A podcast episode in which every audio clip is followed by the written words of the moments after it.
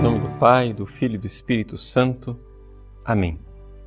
Inspirai ao Senhor as nossas ações e ajudai-nos a realizá-las, para que em vós comece e para vós termine tudo aquilo que fizermos por Cristo Senhor nosso. Amém. Santa Maria, Mãe de Deus, rogai por nós. São Pedro e São Paulo, rogai por nós. Em nome do Pai, do Filho e do Espírito Santo. Amém. Muito bem, nós estamos na semana que antecede a festa de São Pedro e São Paulo e gostaríamos de tratar nesta aula com vocês hoje a respeito da presença de São Pedro em Roma.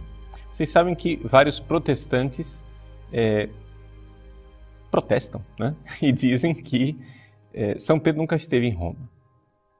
Que, na verdade, essa história de que Roma é o centro da igreja, porque lá morreu São Pedro e São Paulo, não existe nenhum sinal da presença de São Pedro em Roma, segundo os Atos dos Apóstolos. Então, eles vêm com este argumento e silêncio, ou seja, um argumento que é tirado do silêncio, já que não se fala de São Pedro nos Atos dos Apóstolos, boa noite, São Pedro nunca esteve lá. Portanto, toda essa farsa da Igreja Católica de que São Pedro esteve em Roma. Bom, vamos então tentar responder a isto nesta aula de hoje. Em primeiro lugar, começamos com o um argumento bíblico. Na primeira carta de São Pedro, capítulo 5, nos últimos versículos, São Pedro, saudando ali no final, diz o seguinte: 5, versículo 13. A igreja que está em Babilônia, eleita como vós, vos saúda, como também Marcos, meu filho Saudai-vos uns aos outros com um beijo de amor fraterno. A paz esteja com todos vós que estáis em Cristo. Então, a igreja que está em Babilônia vos saúda. Que igreja é essa? Né? É Roma, evidente.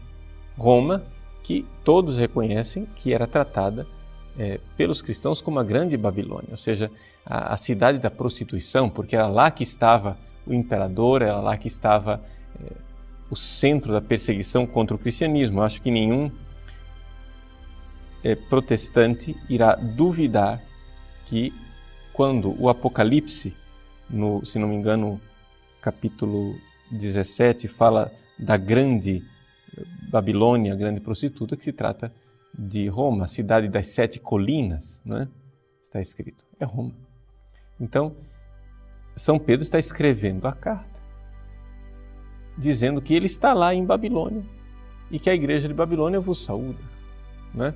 Quer dizer, você vê uma incoerência com relação aos protestantes. Eles, eles usam a argumentação dizendo que vejam, vejam, a prostituta Babilônia do capítulo 17 de, de Apocalipse é Roma, portanto, o papado, não é? é, é a prostituição, é a grande Babilônia, é o meia-meia, etc, etc. Tudo bem, quer dizer, no Apocalipse 17 eles reconhecem que Roma é Babilônia. Mas aí quando você vira a página e 1 Pedro 5 diz que Pedro estava lá em Babilônia, aí eles já não reconhecem mais porque São Pedro nunca esteve em Roma. Espera lá, como é possível esse tipo de argumentação? Então São Pedro esteve em Roma sim, que, e Roma na época em que foi escrito o Novo Testamento, Roma não era absolutamente o centro do cristianismo. Roma era o centro do império e, portanto, o centro da perseguição, o centro onde a igreja era hostilizada mais frontalmente. É interessante que São Pedro tenha escolhido exatamente ir para lá. Né? Que ele tenha querido, tenha desejado ir para lá. E o que é que nós podemos atestar a respeito de São Pedro? Bom, é, a primeira notícia direta que nós temos de São Pedro em Roma está numa carta de São Clemente Romano.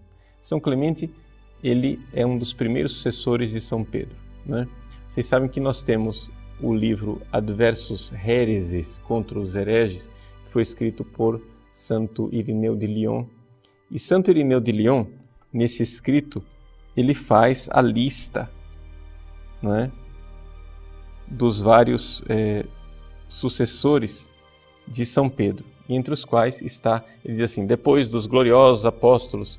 De, deixa eu ler para vocês, eu vou ler diretamente o Adversus Hereses no livro 3, número 2, ok? Só para a gente ter um texto bem claro para citar.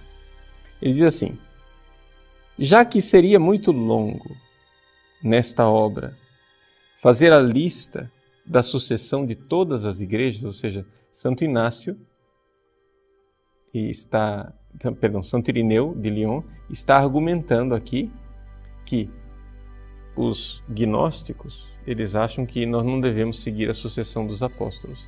Já nós, cristãos católicos, cremos que temos que seguir a sucessão dos apóstolos. E então, Santo Inácio, é, perdão, Santo Irineu diz: é impossível fazer a lista da sucessão apostólica de todos os bispos de todas as cidades. Né? Então, já que seria cumprido demais fazer a lista da sucessão de todas as igrejas, tomemos a igreja maior, a mais importante e conhecida por todos, fundada e instituída em Roma pelos dois gloriosíssimos apóstolos Pedro e Paulo. Vejam, isso escreve nosso querido Irineu de Lyon no ano 175 e 189, que foi mais ou menos a data em que ele escreveu essa obra. Ele diz assim: então, fundada pelos gloriosos apóstolos Pedro e Paulo, mostrando a tradição recebida dos apóstolos e a fé anunciada aos homens que chega até nós através das sucessões dos bispos. E então ele segue fazendo a lista. Então é São Pedro São Paulo. Aí depois de São Pedro São Paulo veio Lino. Depois de Lino veio Cleto ou Anacleto. E depois veio Clemente. Pronto. Então, nós estamos falando aqui de um sucessor de São Pedro. Esse sucessor de São Pedro, Clemente, ele escreveu uma carta aos Coríntios no ano de 96, para ser mais exato. Né?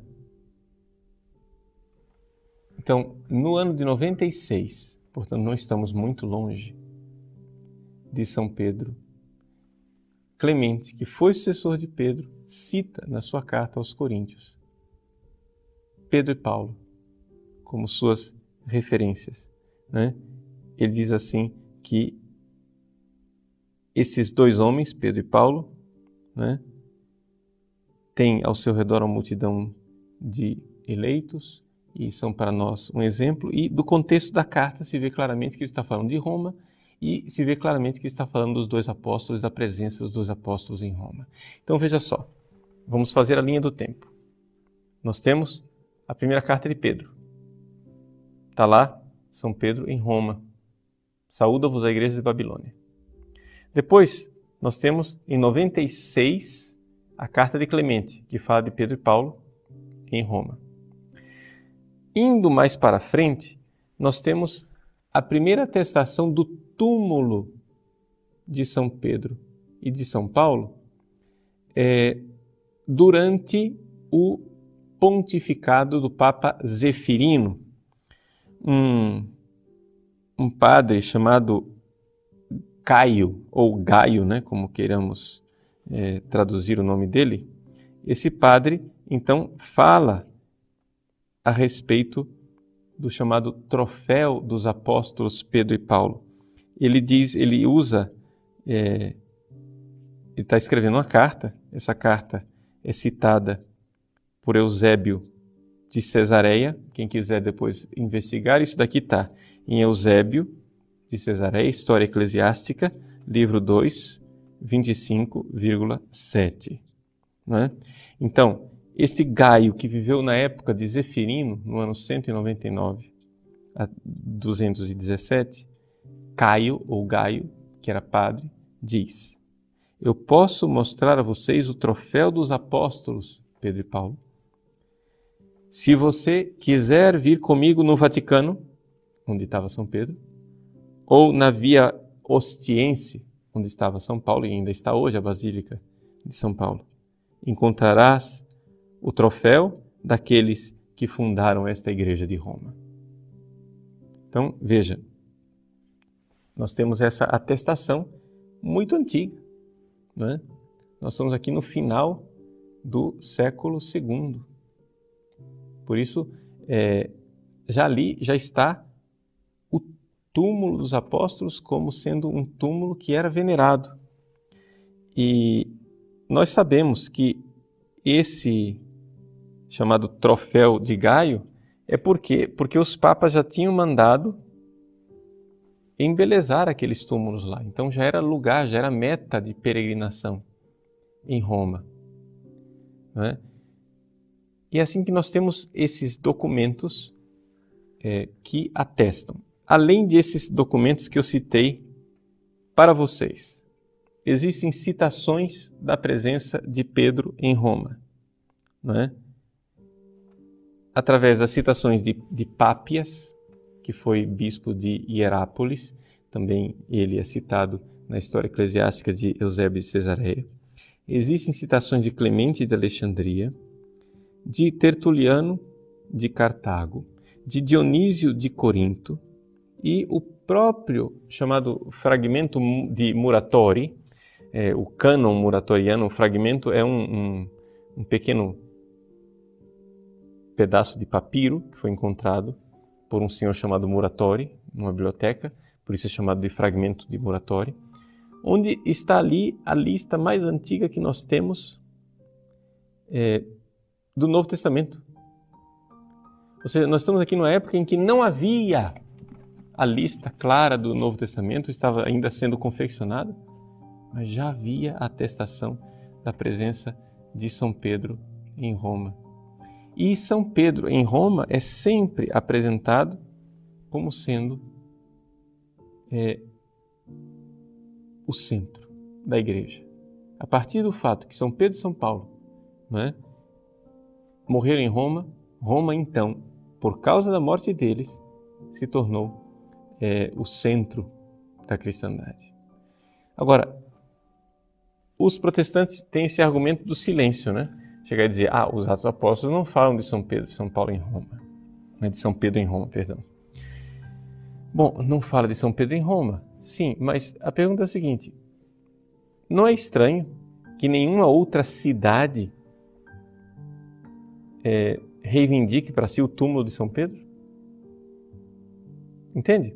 Os outros apóstolos, todo mundo, não, é, São João está aqui enterrado em Éfeso, etc e tal. Não, São Marcos está enterrado em Alexandria.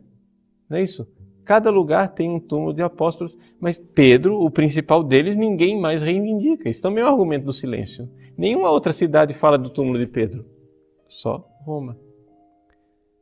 Não seria estranho que, que ninguém quisesse ter o túmulo de Pedro, né? E, no entanto, Roma tem o túmulo de São Pedro. Pois bem, é, o que dizer então do túmulo real que nós temos hoje em São Pedro, no Vaticano? Ou seja, o altar da confissão, aquele altar principal da Basílica de São Pedro, onde o Papa celebra a missa, ali embaixo está o túmulo de São Pedro. Foram feitos, feitas escavações na década de 40. Né? Essas escavações da década de 40 encontraram extraordinariamente uma realmente um, um, sinal evidente de que Pedro foi sepultado ali. Por quê? Porque nos estratos né, arqueológicos se encontrou o seguinte. Nós estávamos, para você ter ideia então do que é que se trata. É, você que não conhece muito a geografia de Roma, deixa eu explicar para você. Roma ela ficava do lado oposto do rio Tibre, né? de onde fica o Vaticano. Ou seja, o Vaticano, na época dos imperadores, ficava fora de Roma. Né? Roma era uma cidade circundada de muros por todos os lados, exceto um, onde tinha o rio. Tá?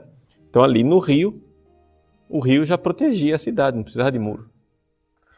Do outro lado das pontes, né, havia uma, é, uma rua, uma, uma estrada chamada Via Aurélia.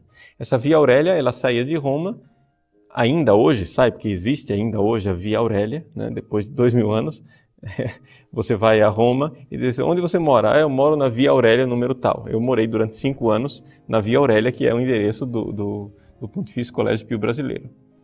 Então, é, a Via Aurélia, ela saía de lá, do rio, onde havia uma ponte, se saía, passava do lado da colina chamada Vaticano. Essa colina era conhecida pelo vinho ruim que ela produzia. Né? Ali se plantava vinho e era uma desgraça o vinho, todo mundo reclamava do vinho que vinha do Vaticano. É... E essa via ia para o norte, na direção da França, depois Espanha e chegava até Portugal. Era a Estrada Aurélia. Né? Então, muito bem. Essa Via Aurélia, Nero mandou fazer um circo ao lado da Via Aurélia. Todo mundo disse: Nero, você é maluco. E de fato, Nero era maluco, né? Ele mandou fazer um circo fora, do Vatic... fora da, da, cidade de Roma, no Vaticano, no sopé do Vaticano. Todo mundo disse: Mas você é maluco fazer um, um circo lá longe? Mas ele mandou fazer lá o circo. E neste circo de Nero, é, ele mandou trazer de Heliópolis, no Egito, um obelisco de 300 toneladas de granito. Esse obelisco ainda hoje está no centro da Praça de São Pedro. Né? Então, era um circo de formato oval, como quem assistiu Ben-Hur, né?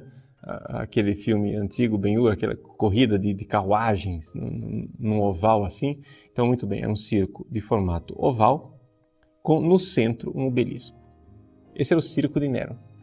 Com toda probabilidade, foi neste circo que São Pedro foi martirizado. Né? É, os estudos recentes nos levam a crer que foi no circo de Nero que São Pedro foi martirizado e não como rezam a tradição medieval, né, no lugar onde, no, no, Janículo, onde hoje fica uma igrejinha, né, que foi feita por Bramante, chamada San Pietro in Montorio.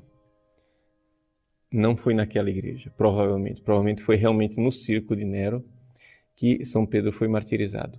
Por isso, quando você for a Roma, ou quando você vir a Praça de São Pedro com aquele obelisco no centro, não é? é pense, aquele obelisco viu o martírio de São Pedro. Ele é a única testemunha hoje de tudo que está na praça. A única coisa da época do martírio de São Pedro é aquele obelisco. Pedro, vamos, vamos ser mais realistas, né? Pedro viu aquele obelisco. Está entendendo? Então, o obelisco é a testemunha do martírio de Pedro. Pedro então foi crucificado, conforme a tradição, foi crucificado de cabeça para baixo, neste circo de Nero. E então foi sepultado ali do lado. Por quê? Porque, assim como hoje, os é, cemitérios eram feitos fora da cidade. Então, os cemitérios de Roma eles eram feitos ao longo das estradas romanas. Você vai hoje na Via Ápia, o que é que você tem de um lado e do outro? Você tem é, restos arqueológicos de sepulcros, né? de túmulos. Então também ali na Via Aurélia havia uma necrópole. E as escavações da década de 40 encontraram, né, de fato, que ali existia uma necrópole ou seja, um cemitério pagão. E foi neste cemitério pagão, porque não havia cemitérios cristãos naquela época, é evidente, né? Nós estamos falando aqui da, de, do ano 60 e 67, 64, conforme a datação de. Né? Em todos os casos, foi durante o, o imperador Nero que mandou matar é, São Pedro e São Paulo. Então, é, em 64 ou 67, São Pedro foi martirizado ali no circo de Nero e sepultado ali, próximo. Os cristãos, evidente, guardaram o lugar do sepulcro. Logo em seguida, o Papa mandou fazer uma ornamentar o túmulo dele. Começou a ser objeto de peregrinação. Nós temos a atestação de, do presbítero Caio, né? dizendo, olha, é lá o troféu dos apóstolos. E então foi passando o tempo até que veio Constantino.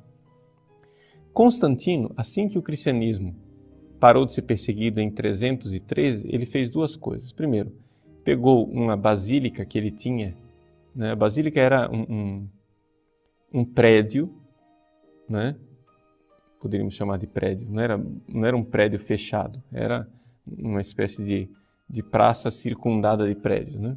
que depois os cristãos fecharam e transformaram num lugar de encontro. Mas ele deu a Basílica de Latrão, que era um prédio público, para os cristãos, e ali se tornou a Catedral do Papa, né? chamada de Caput et Mater Omnium Ecclesiarum, é a cabeça e a mãe de todas as igrejas, a Basílica de Latrão. E então mandou fazer uma outra basílica no lugar do túmulo de São Pedro. Agora vejam, uma das grandes provas de que a atual basílica é exatamente no lugar onde São Pedro foi sepultado é o fato de que Constantino tinha muito outro lugar para mandar fazer uma basílica. Ele mandou fazer ali uma basílica no pé de uma colina. Então vocês imaginem o esforço de terraplanagem que precisou ser feito. Ele teve que cortar um morro para fazer a basílica. Você está entendendo? Então, de fato, as escavações encontraram isso, que o antigo cemitério pagão foi todo soterrado por Constantino e se fez o altar principal exatamente em cima do túmulo de São Pedro. Então, hoje, as escavações nos atestam que existem vários estratos de escavações e se tem com clareza o local do túmulo de São Pedro que fica exatamente embaixo do altar da confissão. Existe uma certeza bastante razoável cientificamente de que realmente ali é o local em que São Pedro foi sepultado. Não é? É, existe uma certa disputa, uma certa controvérsia com relação aos ossos de São Pedro. Não é? Por quê? Porque o, lo, local, o lugar onde é, realmente se encontrou o túmulo estava vazio. Não havia, ou seja, se supõe então que aqueles ossos tenham sido, depois de dois mil anos, os ossos né, viraram pó. Não é isso? Só que é, existe uma senhora chamada Margherita Guarducci, que fez umas pesquisas posteriores e ela encontrou num local ao lado do túmulo um grafite escrito à mão, né? Em, escrito em grego: Pedro está aqui. Né? Petros eni. Então, ali estavam ossos de um homem de seus 60 a 70 anos de idade, ossos esses que já haviam sido retirados de um túmulo, envolvidos num pano púrpura precioso e guardados com cuidado fora do túmulo original. Então, Margherita Guarducci argumenta que aqueles ossos eram os ossos de São Pedro, né? que tenham sido tirados do túmulo, colocados lá para salvaguardar da umidade e alguém, depois que fechou o muro, escreveu no grafite: Pedro está aqui. Evidente que, posteriormente, Foi então construído o altar em cima e tudo se esqueceu por dois mil anos. Né? Bom, seja como for, nós temos aí é, esse pequeno estudo, então, essa apresentação para vocês a respeito do local em que São Pedro foi sepultado. O que é que nós podemos é, concluir assim espiritualmente dessa realidade de São Pedro? Vejam, a Basílica de São Pedro em Roma, ela é um grande monumento. Aquela cúpula enorme de Michelangelo que a gente vê, né? ela é um arco do triunfo para dizer que Pedro derramou o seu sangue e não foi em vão. Nós hoje cremos porque os apóstolos deram a vida. Não foi fácil para Pedro dar a vida. Nós podemos eh, acompanhar um pouco a personalidade de São Pedro.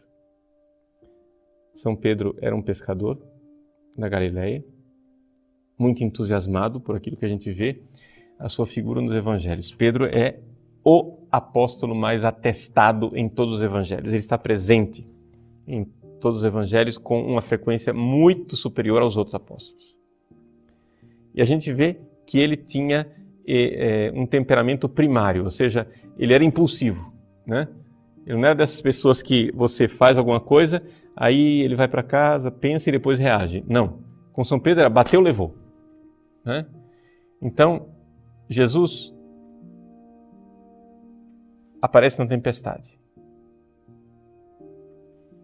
caminhando sobre as águas, e Pedro diz: Eu quero ir, quero caminhar. Isso é típico dele, típico de Pedro, caminhar sobre, pedir para caminhar sobre as águas.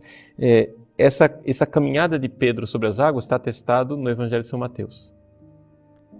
E é uma das coisas mais interessantes que eu não tenho dúvida de que aquilo foi histórico.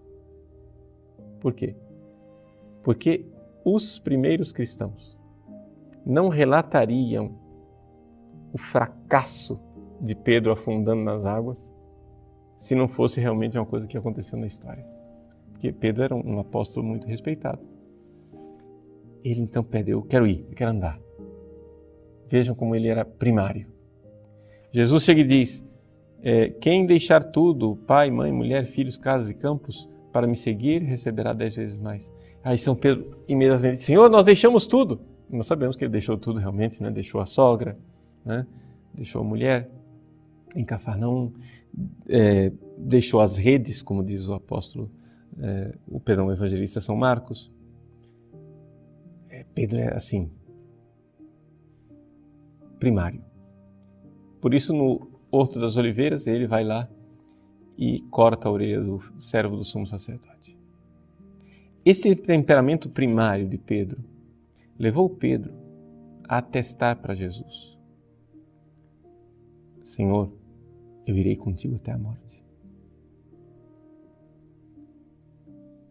Jesus, que conhecia o coração do homem, não comprou aquela ideia de Pedro e disse para ele: Olha, Pedro, tu me trairás. O galo não vai cantar duas vezes, você vai me trair três vezes. Pedro então traz Jesus trai e ali se encontra a fragilidade do apóstolo. É interessante isso. Como é que Jesus escolhe um homem assim para ser o primeiro papa e para dizer para ele: Pedro, tu és pedra e sobre essa pedra edificarei minha igreja? Acho que qualquer um de nós escolheria um sujeito mais prudente, mais, né? E no entanto, Jesus escolhe Pedro. Porque porque é quase que uma profecia, como diz o Evangelho de São Lucas. Jesus, na última ceia, olha para Pedro e diz uma palavra que só está em São Lucas e diz assim: Pedro, Satanás pediu por ti. Eu, porém, intercedi, rezei por ti. Tu, quando voltares, confirma teus irmãos. Satanás pediu para te peneirar como trigo existe aqui algo típico, não somente do ofício de Papa, mas também de bispo, de sucessor dos apóstolos, de clérigo, por assim dizer. O clero ele é peneirado no, como o trigo por Satanás. O clero é constantemente atacado por Satanás. Jesus, porém, rezou por Pedro. Tu, quando voltares, ou seja, Jesus está dizendo para o primeiro Papa: olha, você, quando você se converter, então definitivamente confirma teus irmãos. É interessante essa, essa fragilidade de Pedro e essa presença da graça divina. Então é isso que eu queria deixar para vocês bem claro. É, Pedro é ao mesmo tempo um misto de fragilidade humana e de portento da graça de Deus. Ele cai na negação, mas ele confirma os irmãos. Não é? Existe a igreja tanto aceita isso com muita clareza que em Roma uma das lendas é a lenda do Covades, né?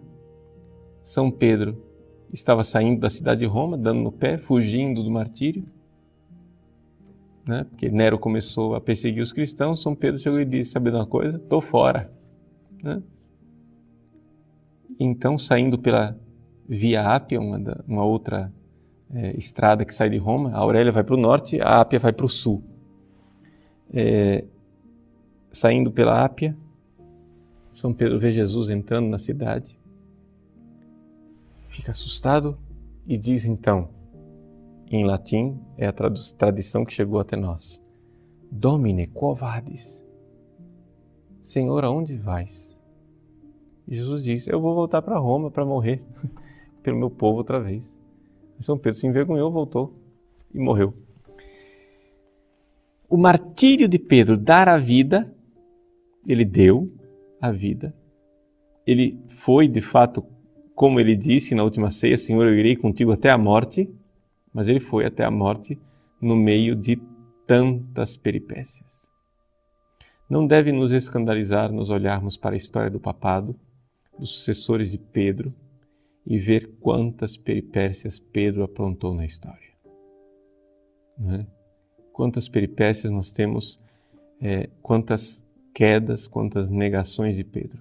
No entanto, a fragilidade humana dos pecados dos papas, não houve somente papas pecadores, né? pelo amor de Deus, houve também mártires gloriosos e grandes santos. Mas essa coisa de vitórias heróicas e de quedas clamorosas, esse alto e baixo, esse lusco-fusco, né? esse luz e trevas, esse chiaroscuro da história do papado nos mostra exatamente o quanto Deus é Deus. Deus parece que prevê naquela última ceia, Jesus prevê toda a história do papado, prevê que o papado será tentado, prevê que haverá provações no futuro, mas eu rezei por ti, Pedro. Então, nesse dia de São Pedro, rezemos pelo Papa, na certeza de que o papado é como Jesus disse a Pedro no capítulo 16 de Mateus, um conflito com as portas do inferno. Mas nós sabemos que no final elas não prevalecerão. Nós sabemos, não prevalecerão. Rezemos então pelo Santo Padre. Deus abençoe você. Em nome do Pai, do Filho e do Espírito Santo. Amém.